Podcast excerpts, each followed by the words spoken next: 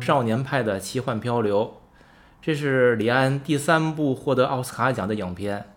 影片讲述的是派的父亲经营一家动物园，因为市议会要停止对动物园的补助，于是派的爸爸决定把动物园，呃，要卖掉，全家呢移民北美。他并且要把这个动物啊，嗯，跟他们一块儿坐船带到北美再卖掉。在乘船的过程当中，遇到暴风雨，船沉了。除了派和一只老虎，其他的人以及动物都遇难。嗯，影片围绕着派和老虎漂流求生的惊险之旅，描绘了人与兽之间的关系，以及沿途美轮美奂的风光。对于派的奇幻漂流的真相呢，在影片的最后，被派演绎成两个不同版本的故事。那么，这个就需要观众发挥自己的想象力。去看你更愿意相信哪一个？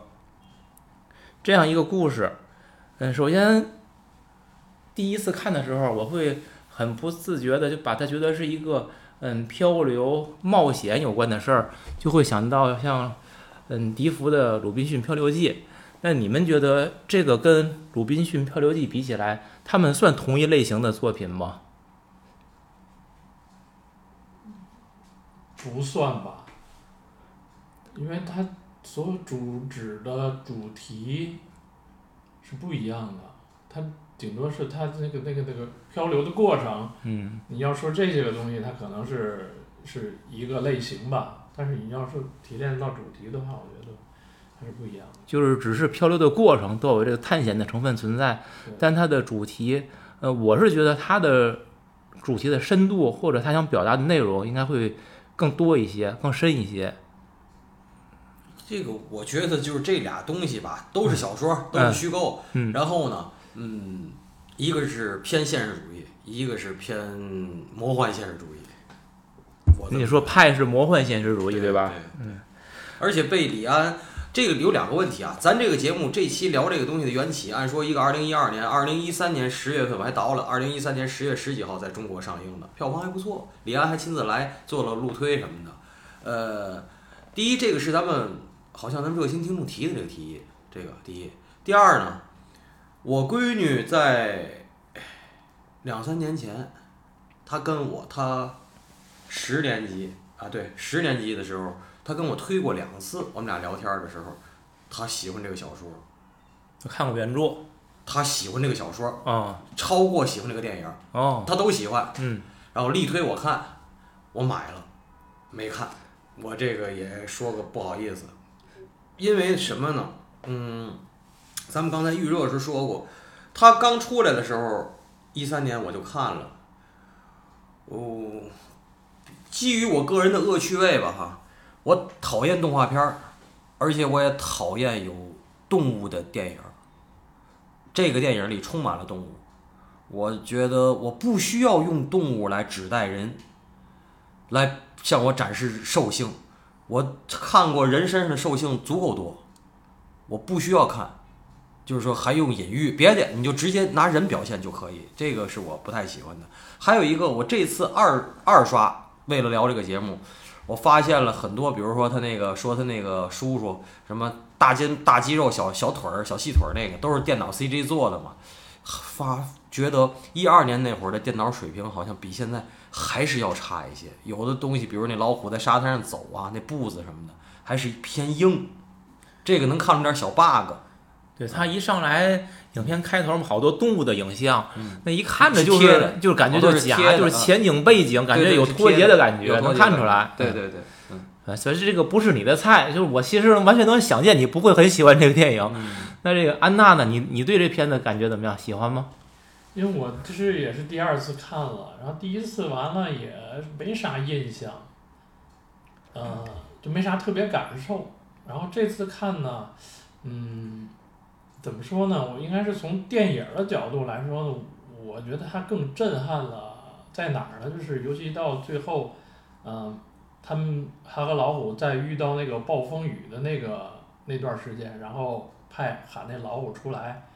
让他见上帝是吧？看神吧，就那点儿，然后他那个所有的奇观展示，再加上他所要表现那个主题，在那一刻，我觉得他电影的这套视听语言，在那一刻，我觉得我是被这个是感动的。呃，你指的电影的视听语言是是画面感我要还是什补充，我？要给安娜补充，我嗯我我我就是想给安娜补充哈，嗯这个电影就是咱们节目就该聊，为什么哈？这集这个电影符合咱们节目的调性，就是咱们不是每个高分电影咱都聊，这个电影得足够复杂，或者呢，它足够 cinema，这个电影足够 cinema，符合马丁斯科西斯说的那个 cinema。为什么是我我我觉得我可能会懂马丁斯科西斯，因为马丁斯科西斯很懂贾樟柯，你知道，我起码贾樟柯的前半截艺术生涯，我觉得我特懂，书啊电影我都看过无数遍。是马丁斯科西斯嘴里的那个 cinema 的电影啊，它得有奇观，它得有情节，它得有人性，还得有尖锐的矛盾对立和戏剧冲突，这个电影里都有。所以，我觉得我懂，就是说这个 cinema 是什么意思呢？在电影，我第一遍是电影电影院看的，第二遍是在我这个电视上看。我这电视不算小啊，咱就说，当然现在大电视也便宜，远远没有电影院的效果。嗯什么叫 cinema 的电影？就是你必须得花钱买票进电影院看。第一，第二，并不是你花钱买票进电影院看的就都叫 cinema 的电影。中国拍那些恐怖片完全可以拿电视看，不需要上电影院。中国现在大陆的电影百一百部里头，我觉得九十九部半都可以在电视上看，不需要去电影院。为什么？因为它充满了电视剧感。我觉得懂电影的人都懂我说的这个意思，它一点都不 cinema。可是这个电影呢，它它奇观奇观性足够，你得花钱去，否则不震撼。只有那个大荧幕才能展现出那种感觉来。我我接着就接着安娜说，就是他他说那段震撼，我也震撼。而且我跟你说，跟他相通的是，肉丝儿在 Titanic 上头，他张开双臂，电视上看就跟电影院看两码事儿，电视上看就一点都不感动。那个情节就很 cinema，能明白我说那意思吗？就是那么大个儿一个人在那幕布上，咵张开双臂，跟你在电视多大电视都没那效果。同时，他又兼顾了人性、兽性啊，就是说，然后尖锐的矛盾冲突啊、戏剧冲突啊，那那是啊，这个电影就是确实是个好电影。我喜欢不喜欢，只是我个人的事儿，但是你得承认它是好电影。嗯嗯，OK。电影呢，它的情节的引入是围绕着派的一家人他们的生活以及他们经营的动物园开始的。嗯，他最开始提到了一个派的信仰很有意思，他是呃先信的应该是印度教，因为他们本土的宗教嘛。后来呢，一次偶然的机会就接触到上帝，他又信了天主教。后来呢，一次又一次，他到了这个人家穆斯林做礼拜的礼拜堂门口，他好奇，他就进去看看。于是呢，他又信了伊斯兰教。那后来呢，他上学的时候，他有一个修了一个叫卡巴拉的课。卡巴拉呢是属于犹太教的一个分支，所以他又信仰了犹太教。所以他们家吃饭的时候，他爸爸就跟他说：“这个你到底信什么？你就你得选一个方向。”但是这个派自己呢，其实是他爸说的是，你不能同时有三个信仰。当时有仨啊，对什么都信，就是什么都不信。啊，对，是这么说的。他爸说你应该相信科学，要相信理性，要自己思考。这是他爸爸这是为什么呢？嗯因为他爸爸小时候得过小儿麻痹，就是差点没死了。然后说拯救他爸爸的不是神，拯救他爸爸是西方的医学，是科学，对，所以他爸就信西方的科学。对，这这点来说呢，他妈妈倒比较宽容。他妈妈说，那个他还在选择阶段，所以并没有干预他啊。咱们对他们这个妈妈也都是很肯定的啊，嗯，是一个高级很宽容啊。高级人。对，首先你思想有高度，你才能有这种选择。这关于宗教后来的船上，我觉得也更有意思。船上有个水手，他是一个随喜的佛教徒。他说什么呢？这个在船上拿着肉汁儿拌饭，那个肉汁儿不算荤荤腥，不算荤，可以可以吃。其实你就是说，影片总体传达给我们的信息是什么？在这个宗教的问题上，它并没有任何一种很强烈的某一种宗教的倾向。那么，对于这一点，就是他李安想表达的，宗教对于我们每个人生命的意义是什么？包括这个后来派在漂流的过程当中，其实无时不刻贯穿着这个宗教对他的影响。那你们觉得这种表达是想表达什么？这不就是我在这个提纲里我写的，就是说跟以前咱聊过的行为艺术一样，大哥，您这电影想表达什么吗？这个我想说的是，首先哈，我这次二刷的时候，我多了一层理解，但是我只是我个人的理解，不见得对啊。李安是一个非常非常杰出的导演，跟您预预热的时候提的问题，我就现在就是我回答我想说的，他非常杰出。一开始他就是偏于，比如说他 base 在中国，base 在台湾或者 base 在美国的华人社会，他倾向于拍他最熟悉的咱们华人的文化和华人文化和西方文明的冲突。后来他越走越远，他开始比如说他做断背山，他做比利林，然后双子，他就是包括拍，他想展示的是一种他的国际性，他的 international。这个就是我想跟您说的，就是说它的国际性是奥斯卡买单的。为什么买单呢？因为奥斯卡他们以前关注的是好莱坞的电影工业，他后来关注关注的国际的电影工业。你会发现一个事儿，就是奥斯卡以前啊，现在是越来越，因为过越来越多的事情都夹杂进来了。以前是欧洲三大电影节的，叫就是这种宠儿，到奥斯卡这屁都不是。奥斯卡宠的那些什么那种最佳外外国语电影，在三大电影节屁都不是，那为什么呢？就是美国的电影工业有自己考量国际电影的一个套标准。李安是等于是削足适履，他是在美国在纽大的导电影系学的导演 film making，我老说这专业太牛逼了，就是那他太懂那些评委想要什么，你想要什么我就给什么，这才是。他来展示他自己的 international，可是反过来，其实我说的这是咱们东方人甚至中国人的一种鸡贼，就是他会兼顾这个电影的奇观性、票房对投资人的回报，还有他自己的表达，他都有在这个派里头是充分的体现的。就是说，说明他八股做得好。当然，对他商业性也有，私货也有。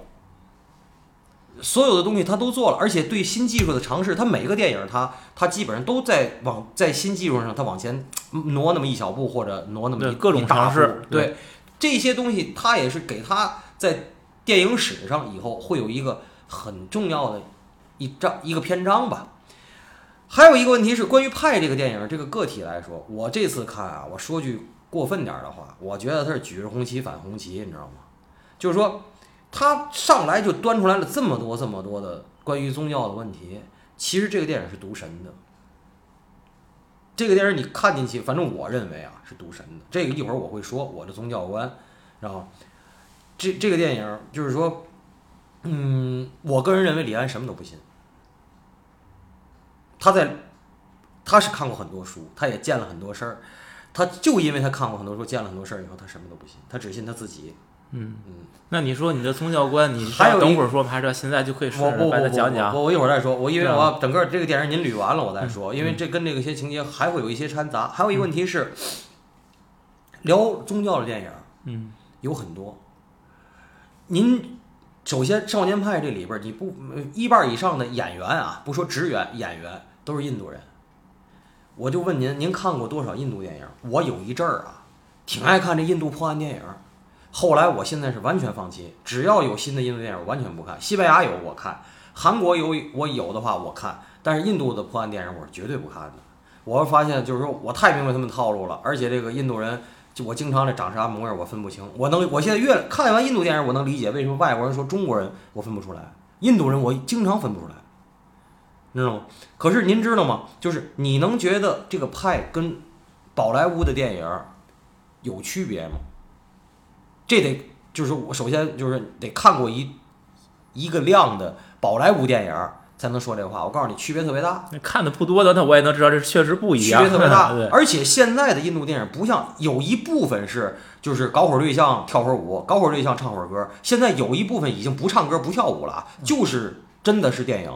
没有中间你知道的那印度那那套东西了。载歌载舞没了，没有没有没有，嗯有一部分已经没有，要但是还有一部分有，可是它还是不一样，因为你看它这个整个的戏剧冲突的进行啊，这个少年派这个啊，它的起承转合啊是非常明显的，是绝对是好莱坞那种工业体制下的一个，还是波米爱说这行活，嗯，只是一个是一个高级行活，嗯，但是再高级也是行活，可是那个宝莱坞那个是个低级行活，你知道吗？明白。呃，那这个宗教问题的话，安娜怎么看呢？嗯，其实我倒没有往宗教这块儿多想吧，嗯因为他他他爸让他理性思考嘛，就是这三个你信哪个呢？然后你就看他讲的这个故事，然后他最后他就是讲了一个跟老虎的故事，然后最后还有另一个版本儿，对吧？他说你信哪个呢？这个就是跟宗教的他推给你的这个思考是一样的，就是哪个对你有用的，我觉得是这么去想。我会偏向于认为我我不认为它是独神的电影啊，嗯，神对于人，不管你是哪个教的神，我认为它是外化于人的，相当于神对人是有某种工具性，我觉得李安的表达，但他并不是说去独神，他是说你可能会在不同的宗教下，呃，在不是在不同的情况下，你面对不同的需求的时候，你的精神需要也不一样，然后呢，人呢。永远是需要某种精神支撑的。于是像派这样的一个人，他其实嗯有开放性，也有他自己作为一个就是土生土长印度人，他自己也本身的一些特性。所以呢，他实际时时刻是在嗯为了自己的需要满足自己的需要，在做选择，而且这个选择他不是持之以恒的，他是在适应哪种情况，我现在需要什么精神来满足我。我就去把那个精神就拿出来，他是这样一种情况，但我并不认为这样做了就是独神，相反的，他其实是对所有的神的一种尊重，我是这么感觉。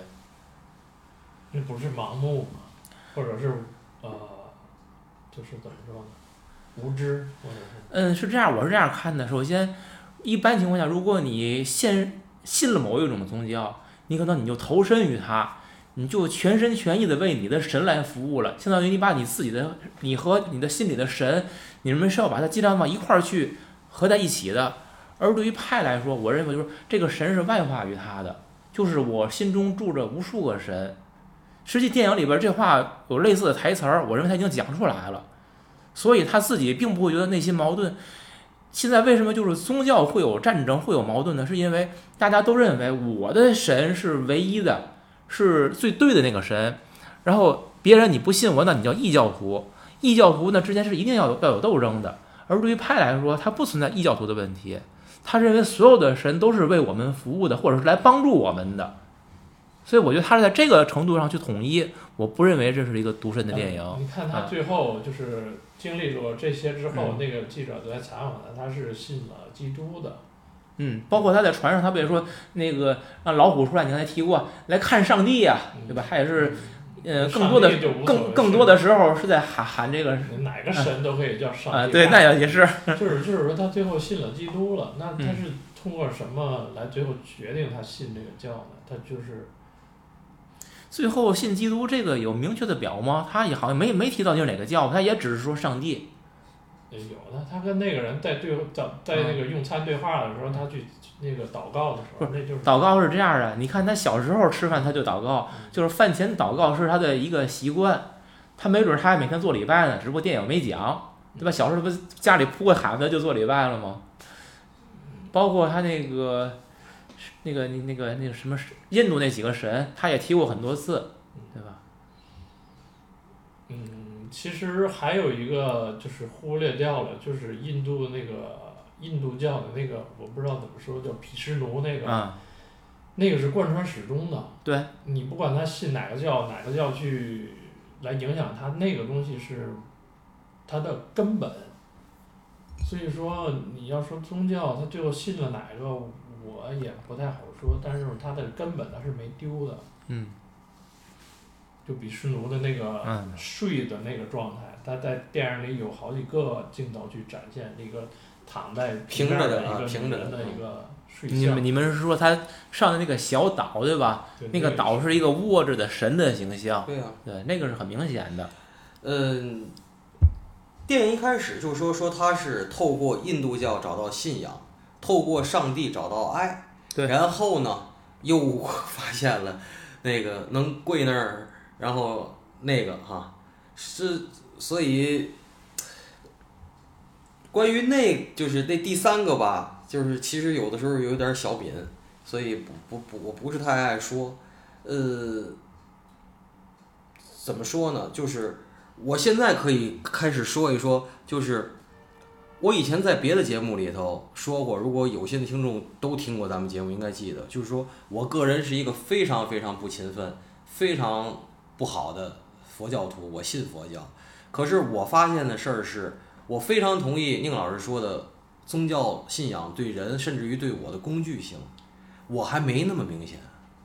这些提着着菜篮子、提着着鸡蛋、提着大苹果上上大悲院、上五台山，甚至上四大名山的老头老太太，或者好多还有大款们，他们的工具性和呃目的性更明显，非常明显。呃，效果怎么样呢？那是看他们还不还愿了，还有他们的心成不成。呃，但是你看过程呢，完全符合您说的工具性。就是他一会儿信这个，一会儿不信这个，啊，一会儿呢，这个佛说的这句特别对，一会儿就无视这句，同样的一句话呀，我说的是。那么，包括我又看过，比如说，嗯，那些南传佛教在在在东南亚的那些，还有我看过这个穆斯林在东南亚的那些，我到今天比您遗憾特多的就是我没去过新疆，我不知道就是那个在那儿是什么样，所以。我仍然坚持，包括中国的本土宗教道教一样，包括基督教、包括天主教、东正教一样，我相信可能啊，可能，只是我个人说，在民民中，其实大家信的是一个东西，对，其实是这么回事儿。就是刚才安娜说那个 God，可能是安拉，可能是上帝，可能是耶稣，可能是那个太上老君，是是一个东西，就是但是是一个东西啊，听懂嗯我说的是 something，不是 somebody。你只要是 somebody 就不是 God 了。这 God 它一定是个 thing 啊，这这别引申了，肯定不是人这一引申又说深了。对啊，我说嗯那这如果拿这个解释这个电影是可以的，嗯，而且这么解释呢，李安也是很乐于听见的。我觉得他喜欢别人这么解读，而且他他愿意别人哪怕过度解读，他也这个电影我倒觉得，因为他这真的是没有指向。这个 God 在这电影里边，对于派来讲，其实是一种一种信念。我就说，你讲那个所有大家信的共同的神，我说它是一个一个寄托，人的精神最终要有地方来安放它。你就做个选择题吧。像派来说，就做了一个多选多选题，对，大多数人是做单选。嗯嗯，那下面我觉得咱们可以进入这个故事的主体部分啊，一个暴风雨之夜，嗯，船沉了，船沉了之后呢，派和你看其实是不止当时不止一只老虎，还有一只猎狗，呃，一头斑马，还有一一只猩猩，他们同时到了那条船上。这是派最开始讲的故事的一个缘起。嗯，这个但是到了结尾的时候呢，派又把这个故事讲成了另外一个版本。从嗯，派讲这个故事的时候呢，他是对着一个作家，这个作家是向他来嗯找一个故事，希望完成一部作品。然后呢，作家也觉得这个故事比较的太太太难以置信了。他是 先跟那个保险公司的对对，先跟保险公司说了一下这个老虎的这个故事，嗯，然后保险公司说你说的这些事儿啊，就是不可能现实中遇不到，对你得说一个让我们相信的。嗯，然后呢，他又说了一个就是比较人性灰暗的那么一个故事。其实那个故事也同样不让人让人难以相信。哎，等一会儿，我现在我就要问问二位，这个这俩故事您信哪个，还是哪个都不信？我认为这两个故事，首先您看过原著吗？没有，嗯嗯，呃，我认为真人版的就动物版的故事嗯，一定是真人版的一种纸代的转过来的。嗯嗯然后真人版的故事未必有派说的那么残忍。嗯，我是这么，所以我认为派实际是对这故事故事进行了加工。那其实呃，就是咱们可以先说这个，说完这后后边，其实我还想问的问题就是，如果派有加工的话，他为什么要做这种加工？那咱咱们可以先讨论第一个层面儿，对呀，就是嗯其实你如果说他为了过这个保险公司这一关或者怎么着的，他嗯完全说我就是什么也没发生，就我一人逃出来了，对吧？嗯。然后也没人杀人，也没有死人的，就我都宁老师，没见着。我跟你说啊，嗯这个事儿是这样的，他只是一个幸存的一个乘客，保险公司不赔他一分钱啊。嗯，我清楚的，我又倒回去看了一遍，那个船是日本船，对，那个 something，那个 sim sum，这个 sim sum 是保险公司要赔给那船公司，他只是要说整个这套事儿，明白吗？只是向他来求证，对然后人家好像决定如何理不会给赔，他钱的，他没有利益导向的编故事的可能性。嗯，对，嗯，就他编故事肯定不是为了这，你看，我觉得跟这钱没有关系，嗯是一定是精神层面或其他的原因。那我就告诉你，他是醒了以后哈、他是用他脑子里的所有的意象说了第一个故事，然后第二个是现实，你认为第二个就是是完全是现实现实是吧？而且所有第二个里边儿东西都能套到前面去，是套得到的。嗯，那是因为从就是说他是先跟保险公司讲，后来又跟那个作家讲嘛，就是作家是已经说，那你讲这俩个故事的话，那不就是呃老虎是你，猩猩是你妈，那个猎猎猎猎狗就是这段这号了嘛？段情节是我最不喜欢的，就是太明。呃就是李安的名，就是我给你解读了，你啊，对你你们也别再跟我这儿演绎了。啊，就这一点我不喜欢，就是因为他他太平，他拿观众当傻逼。不是，我还真不 不是，我还真不不是，我还真不这么看，你知道吗？要要姜文肯定不干不干这个事儿，姜文就装王八蛋，你知道吗？不是这事儿，你看我是这么看的啊。嗯我觉得以李安的水平或者他的这个聪明程度，他不会不知道，如果我把这事儿都讲明白了，观众会觉得我很 low。他不会，没有没有没有没有没有没有，他就是这样，他必须解释的。他的电影都很明，你只要是涉及到商业的东西，包括那个诺兰，他所有的这些东西，都必须给你解释。对不是，我是觉得就是这个东西解释的太直接了嗯，哪怕你稍微含蓄一点儿，通过镜头语言解释，我觉得都会好一些。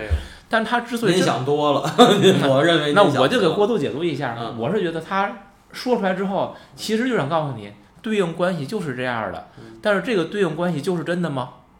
你看，所以就是我跟二位不一样的，就是当时他讲完这个故事，跟那个读者、呃跟那个作家反问他的时候，就是呃，在这个两个故事中，我的父母就是都去世了，我都经历了这个亲人去世的痛苦，啊、那么你相信哪一个？我当时看完这个，我心里一一一惊，就是说。我感觉我被打脸了，就是我没有能体会到你失去亲人的痛苦，我相反，我倒是去消费了你这两个故事的这个奇观的东西。嗯，呃，我不知道我这个体会是不是对啊，但是我感觉我如果这么想的话，我应该觉得李安是也应该是这么想，对，他会去呃有那么一层意思，就是就是打观众的脸，嗯就是你得琢磨琢磨你是不是对吧？你你不能光看奇观的东西啊，对吧？我觉得有这一层意思。对，就是嗯其实是我后来后边我想问的问题，就是李安他拍这样，他表达的想表达的是什么？因为这个电影说表象上来看，我说就是像跟《鲁滨逊漂流记》一样，它就是一个奇观嘛，探险各种新奇的人和人和事儿，然后这个人物在荒野当中如何生存，这变成一荒野求生故事了。不是不是，但实际显然它不是，嗯对不对？还有另外要表达的东西，那就是刚才安娜这个解读，我我觉得可能是我们已经接近于他想表达的东西了。还有一个问题，我想到的一个层面是，就是，嗯，咱们这个故事还没有叙述完啊，跟听众们，嗯，他在小时候，他想做一个等于说，甭管是神的仆从也好，还是神各种宗教信仰的追随者也好，其实你只要做神的追随者或者神的仆从，你就意味着你就是个凡人，是个普通人，是一个芸芸众生。然后他通过就是甭管是他臆想出来的还是真实的，就是整个从沉船以后，他必须独立面对大自然，独立面对所有的这些惊涛骇浪的时候，他证明了自己是个不平凡的人，直到老虎头也不回的走了。我认为啊，就是他心里那段他的那个兽性充分展现以后，又回到人类世界，他那个兽性一下就是他自己还想保留一下，都发现没有了的时候，他又回到了老牌子这炕头，他又回到了一个普通人的一个状态。就是我认为这个电影其实叙述的是一个，就是一个咱们那坐标，知道吗？一个横轴出来，哗上去，上到峰值，就是第二次暴风雨的时候，然后又一靠岸，瞬间呼噜又下来。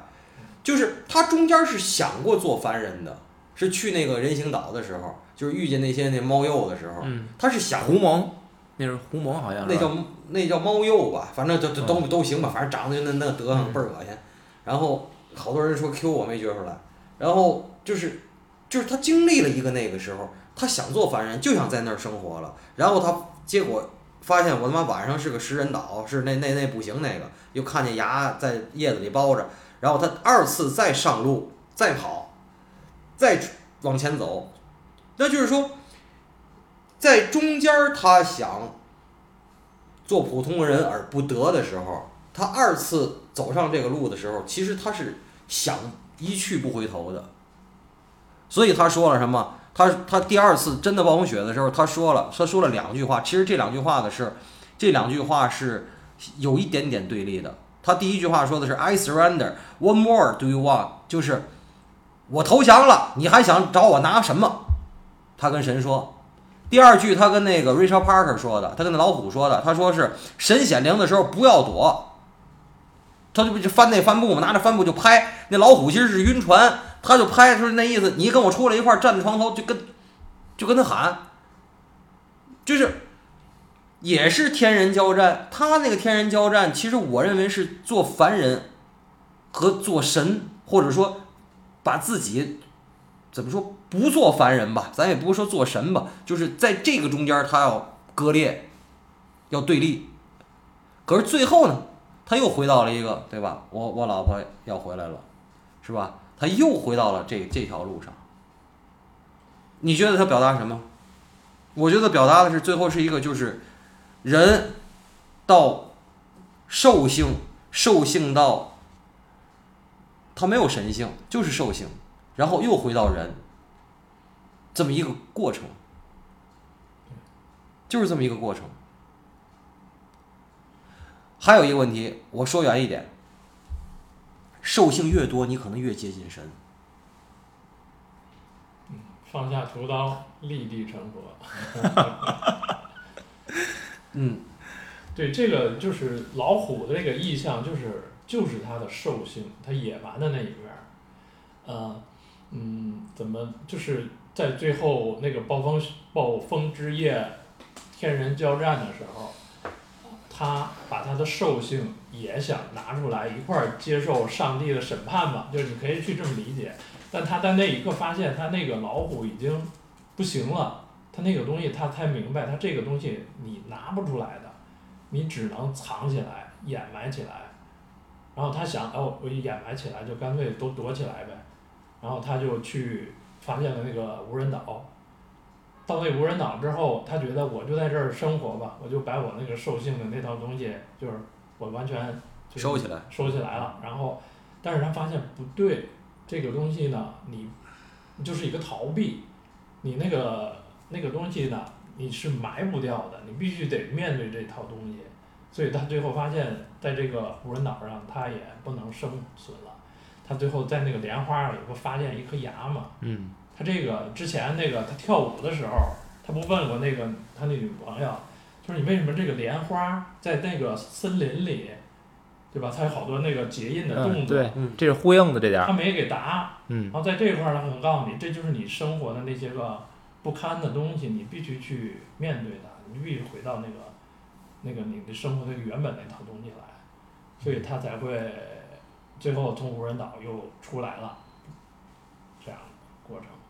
那在这儿我我有两个问题啊，就第一个是在两个版本的故事里边，你看这几种动物，就是刚才说一半儿，不是猎口跟厨子对应，猩猩跟他妈妈对应，斑马跟那个佛教徒的水手对应，然后派从记者嘴里说那个作那个作家嘴里说出来的是跟老虎对应，可是如果派跟老虎对应，那么老虎那个版本里边也还有派的存在，那么我们是不是认为动物版本里边那个故事派和老虎共同对应着人版那故事里边的派？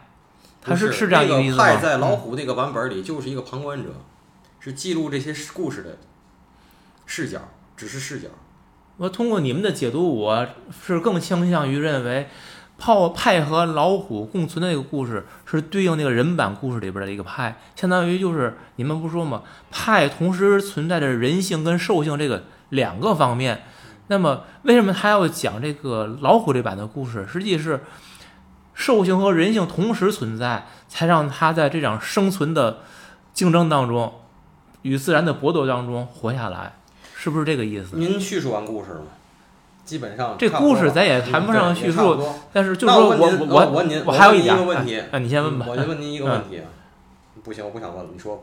他这个老虎跟派呢，其实就是一个人。嗯。不管在哪个版本里，嗯，在那个人的那个版本里，嗯就是他兽性，在这个老虎里就是分化出来就是一个独立的老虎。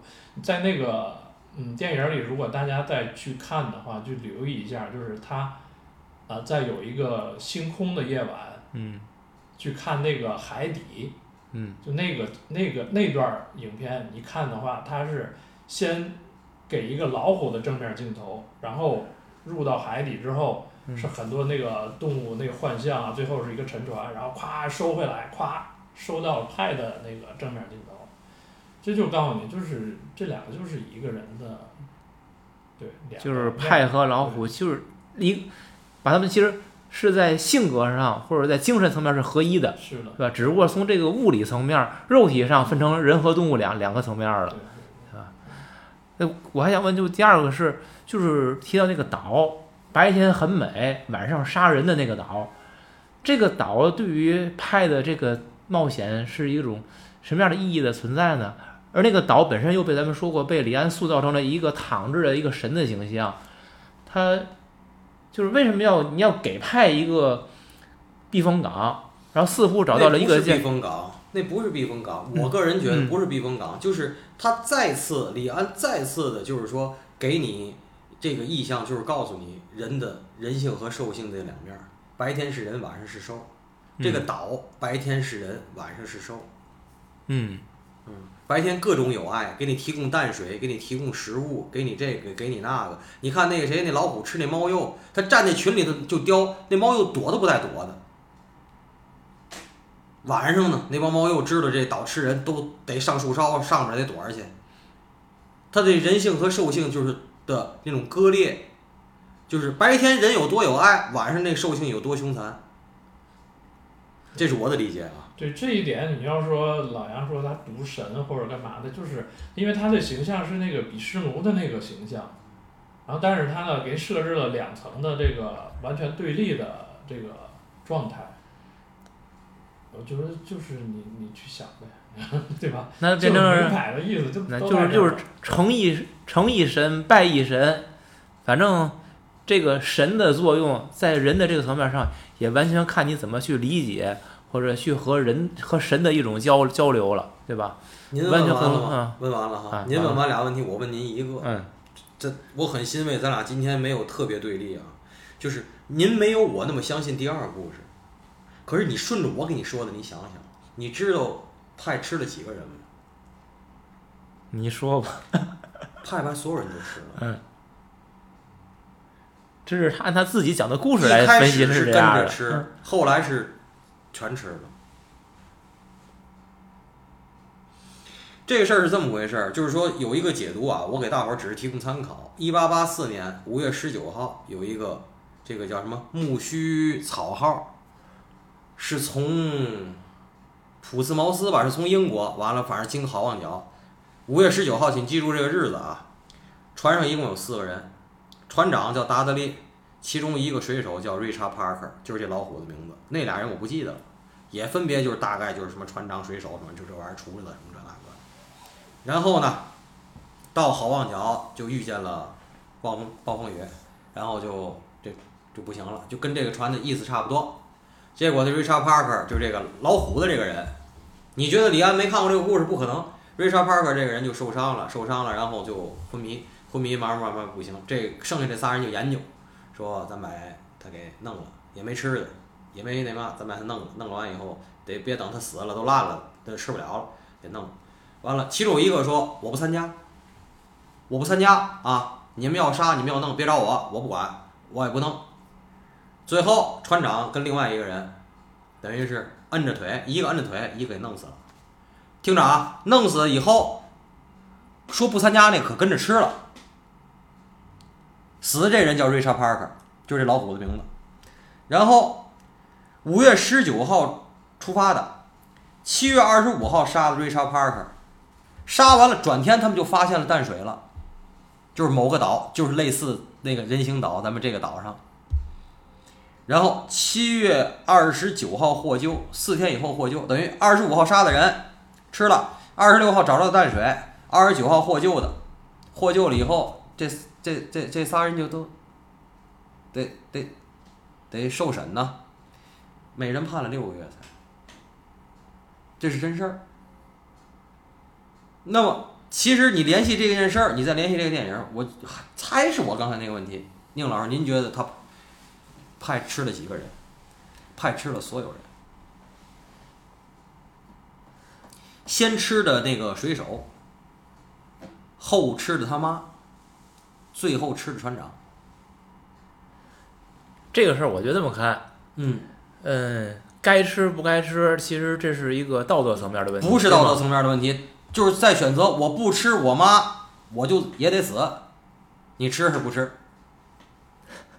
这不是道德层面，这是生存问题。对，我的意思是 不是是这样的？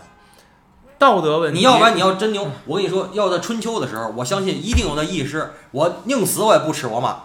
那春秋那会儿那狠人太多了，是不是？嗯，我还不完全的嘛，我是说，我是我为什么说道德呢？道德是解决了生存问题以后的问题，就是你在没有解决温生存层没解决温饱之前，嗯咱别谈道德。我觉得道德是一个更高层面的事儿。那就你妈不是你妈，不是你你 你你现在面面面临的你妈是一块食物，就是一个是不是这意思人人性的考对呀验。对呀、你妈是食物，没有答案，这就是。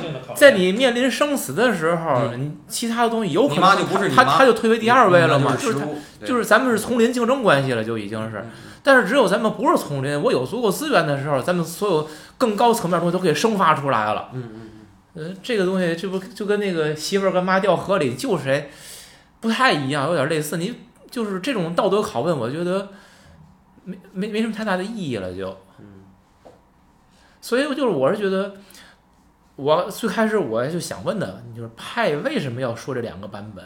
就是尤其他这个，我真的是这两个版本，我认为都是有它的改编的。这一路上，他这第一个版本，他反复的在润色，他反复在润色，这是他认为他最能说服自己的版本。人干过那些事儿以后，他一定得编一套东西说服自己。人最难说服的是自己，而不是别人。那其实按你的说，派是在试图给他自己一个心理安慰，他是把这个真相通过某种方式给他掩盖起来。咱们经历这些四十多年的人生里边儿，你干过的那些事儿或者什么的，你很多时候你觉得你再重新想起来，你在你脑子里对那件事儿没有演绎的成分吗？所以我总说，有的时候回忆，回忆是小说，回忆不是纪实文学。你的那些回忆里绝对有你有倾向性的添油加醋，反正我我是这么我我有，所以啊，最后这个作家说嘛，作家更愿意相信，呃，动物版本的故事。然后派说什么？派说：“那你是追随上帝的。”还不说了这样一句话吗？对呀、他反复润色呀，他这个事儿是是他你就说服自己了，就是这个版本啊。我还我真的不这么认为。嗯嗯我觉得就是派心里对一切很清楚。就是、这个电影能让咱们仨人有这种多义性的解读啊，是好事儿，是好事他其实是说，不管你做了什么，你还是得活下去。你要如何活下去？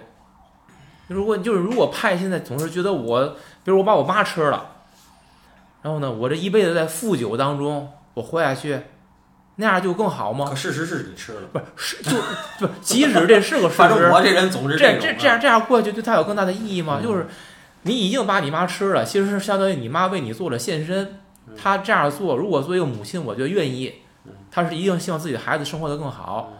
如果她的孩子吃了它却负酒一生的话，嗯我觉得这一定是不是这个妈妈想到的想达到的结果。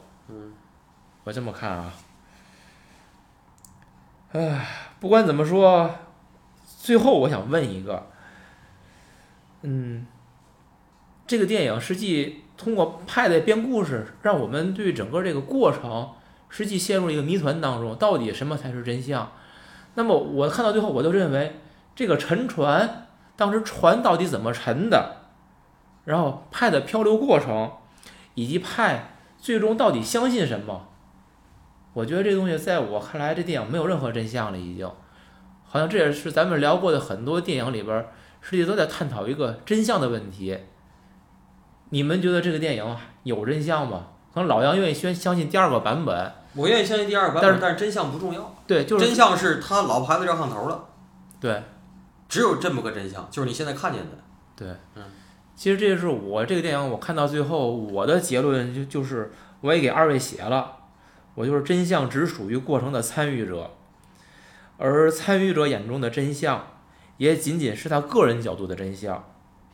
对于观众来说呢，观众根本其实不关心真相，就像我们每天在吃的各种瓜一样，我们只是需要一个故事，一个我们认为精彩的故事。那么到最后，每个人其实只是愿意自己相愿意相信自己相信的那些东西。嗯，我觉得这是我看完这个电影之后全部的体会。嗯我给您补充个东西吧，就是关于这个电影这这个肉汤的这个意象。前些日子呀，优酷又新出了一个节目，叫什么《锵锵行天下》啊，这个不是咱们的底盘儿，所以我可以提名字。呃，窦文涛呢又出来挣钱了，他那个台呢现在也完了，对吧？老板儿老板儿女都进去了，呃，又请来了周轶君，还有那个罗那个外国厨子。这周轶君呢，也属于我说这人越长越老吧，就变得面越来越面目可憎那么个女的。然后在其中的第一集还是第二集，她提了一个事儿，就是这个素食的事儿。我是以前是特爱吃肉，然后从就是嗯到温哥华，然后去灵岩山寺有机会去跟他们去随喜吃斋以后啊，我有的时候就是主动的去找一些纯素的饭去吃，我也吃过不少，有很便宜的，也有相对贵一些的。嗯，吃过不少，所以那天那个周轶君跟那个罗还有窦文涛就说了一个问题，就是说你是蛋奶素，你是纯素，啊、你是锅边素，呃，我先给大伙儿解释一下啊，就是纯素是连鸡蛋和牛奶都不能吃，牛奶是动物的乳汁，鸡蛋是动物的胚胎，严格意义上，鸡蛋、鸭蛋、鹅蛋、鹌鹑蛋都叫蛋，就是所谓蛋奶素是这些蛋是可以接受，就是胚胎不是生命体。他们这个解释是胚胎不是生命体，乳汁儿也不是，而且当年释迦牟尼在这个河边儿的菩提树上打坐饥寒交迫的时候，也被放羊女用这个羊奶去滋润过，这个也是有的。当时释迦牟尼还没有成佛，当然，可是是就是这个事儿是佛经里有记载的。全素呢是连蛋奶都不吃的素食者，锅边素是跟大伙儿吃饭，你们可以吃肉，比如说吧，软呃软炸里脊不行，软炸里脊纯肉，呃呃炒回锅肉，炒回锅肉我可以吃旁边翘的洋葱跟那个蒜苗，我不加那个肉片儿，然后我还见过，比如说吃这个呃水煮鱼。然后加里边那个烫的那个黄豆芽，这叫锅边酥。然后这个周轶君，然后他们几个人就我，我问一个周轶君就开始演绎，不不，我连那个葱姜都不能放，那算什么？不一样，不一样。你听我说，嗯，葱姜这个这些东西，包括我听说的啊，香菜、芹菜，可是我见的有的地儿还有，就是素吃素吃斋的地儿有，就是五荤。它五荤是什么呢？就是这个辛辣的东西，它会让人兴奋。就跟我以前讲过这个茶对于这个佛教的这个，它是让你凝神，不是让你兴奋，可是呢又不能打盹儿。这茶能做到兼顾这几样，所以茶有禅茶。你没听说过禅咖啡对吗？那咖啡是让你血液流加快，心跳加快，它是让你定，啊，追求的是一个定。而且你想，还有一个问题就是吃素吧，哈，你的欲望就是低。吃素你就欲望低，你你的兽性就会减弱，你成老虎的可能性就变小。这变成一个生理学课题了。不，我就说呀，就说这吃素这个，所以这个人家那个吃肉摊儿人家那人完全可以说我是个素食者，这就是咱中国讲的锅边素。这锅边素啊，其实我说实在的，我也认为是咱东方人一个鸡贼，你知道吗？就是你吃素就吃素，你吃荤就吃荤，你别老骗自己，你也别老骗神，对不对？这个东西，所以那里头就提到了，又我也听到的这个东西，你吃素就不杀生吗？涉及到我原来说的，比如说我见的南传佛教，比如喇嘛拉邦，每天早晨还有出来这种，就是说布施，就是出来就是托钵，托钵这个，然后这个乞食，然后这些人跪在路边就是布施嘛，就是咱们老百姓就是跪在旁边就是布施，然后这些人托钵出来，你就往他碗里倒。真正南传佛教，包括释迦牟尼在的时候，那些人是。南传佛教现在执行的是一天早晨出来敲三个门，如果敲三个门都没开，你今天活该挨饿，你今天就辟谷了。哎，你如果要是敲三个门都开了也行，开一个也行。但是以前有那个家里有，比如说我我们家就熬鱼了，哐往这玻璃哐就是熬的鱼，你也得吃，明白吗？而且你不能倒了，为什么说不能倒了啊？这是四方信众的血汗啊！你浪费，你就你给自个儿添个罪过，给你你就得吃。所以当初并不是不吃荤，后来说为什么要吃吃素呢？是鼓励，就是说我从我做起，我不吃荤，我不就少杀生吗？能明白吗？是为减少杀戮而那个。可是地起可没说过啊，地起没说过不吃荤这件事儿。我先说佛教，反正起码以我浅显的理解，地起没说过。现在是确实有，没错。可是，在藏传佛教里，我知道的，包括有的仁波切也是看小时候出家时候的发心，要发心，你说那个我还要吃，也还在吃，我都见过，我都见过，而且是很有这种法力的大德，还不我还不说诈骗的，朝阳的仁波切不算，我说的是真的藏地我见过的。厉害的，哎，法力很高的，所以就是说，这个素食这件事儿，我想拉回来说，就是你吃纯素，你就不杀生吗？这个节目里也提这个事儿了。哐，你揪起一颗菠菜或者揪起一颗小油菜来，趴在小油菜上，那些孽虫全死了。然后拿水一冲，拿洁净灵一洗，你一一次你没看见这个婆娑世界里死了多少生物啊？能明白我说这意思吗？你仔细想这个，仔细想这个，那你就别吃，你把脖子系上不就完了吗？你吃纯素，你也不是不杀生，这就是俩字儿矫情。我早想说这俩字，太矫情，是不是？能明白我说这事儿吗？对，你就在荤素简单分一下吧，我觉得也就得了，还分为这素那素的，纯矫情。对呀，你我得，但是咱听咱这节目，我得把这事儿说明白，明白吗？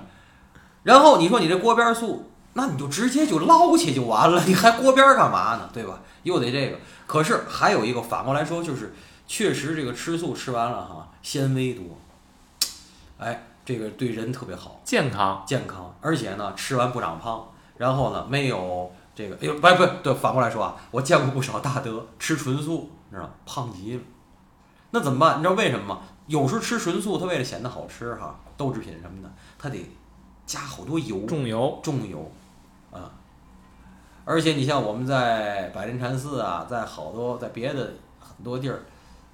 包括台湾，你看我去佛光山吃斋也是，是有辣油的，有老干妈，你觉得没味儿啊？当当来两勺，那个是允许的，啊，是允许的，啊。尤其那个素斋馆儿，哎，我跟您说，就是把菜做成肉味儿那种，哎呦，还有一个问题，那个油啊太大。还有一个问题，不是说做成肉味儿的，我一般吃吧哈，我就是喜欢，就是说，你比如说你炒油菜就是炒油菜，你说这我这豆干儿炒芹菜，或者不是不是豆干儿豆干儿炒豆干儿炒点别的，或者炒木耳什么的，吃就吃没问题。你别告诉我你这叫狮子头，你别告诉我你这鱼鱼香肉丝。有一讲啊，你吃的时候你吃的就是素，你想的也是素，没问题。你吃的是素，你想的是那荤的鱼香肉丝，你脑子里一样是起心动念，因为你最后宗教信仰是一个唯心的东西，它不是唯物的东西，是你脑子里的东西，而不是你真的是过肠子、过嘴、过舌头的东西。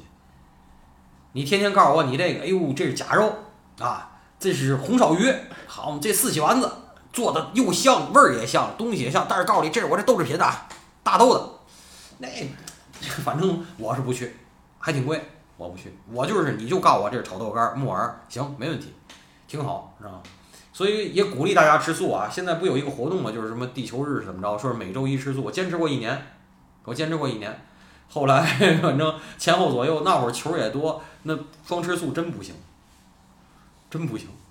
嗯，周一请吃素嘛，知道吗？有这活动，就是这一天都吃素。嗯，我坚持过一年。行。不能再说了，再说咱改成美食节目了 啊！今儿咱少年派就聊到这儿吧。嗯，啊，各位听众再见。可以可以。再见悲哀，因我不再计较任何结果，什么都可以坦荡，未在乎谁是错。我两眼合上，失去什么？是与非也掠过，别固执到问一切为何。再见伤感，因我不已被泪流留住我，什么的境界都爱自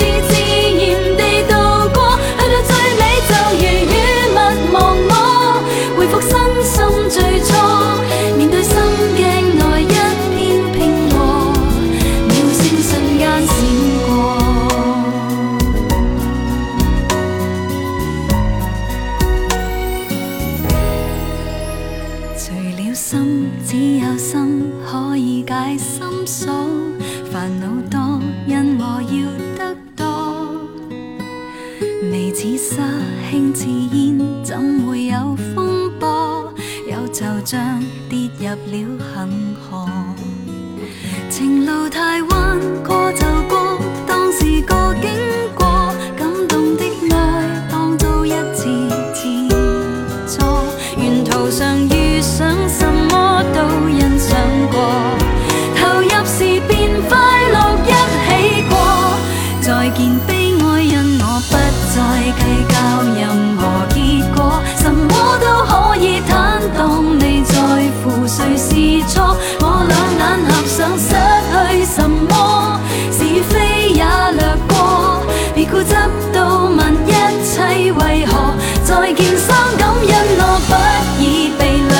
泪流留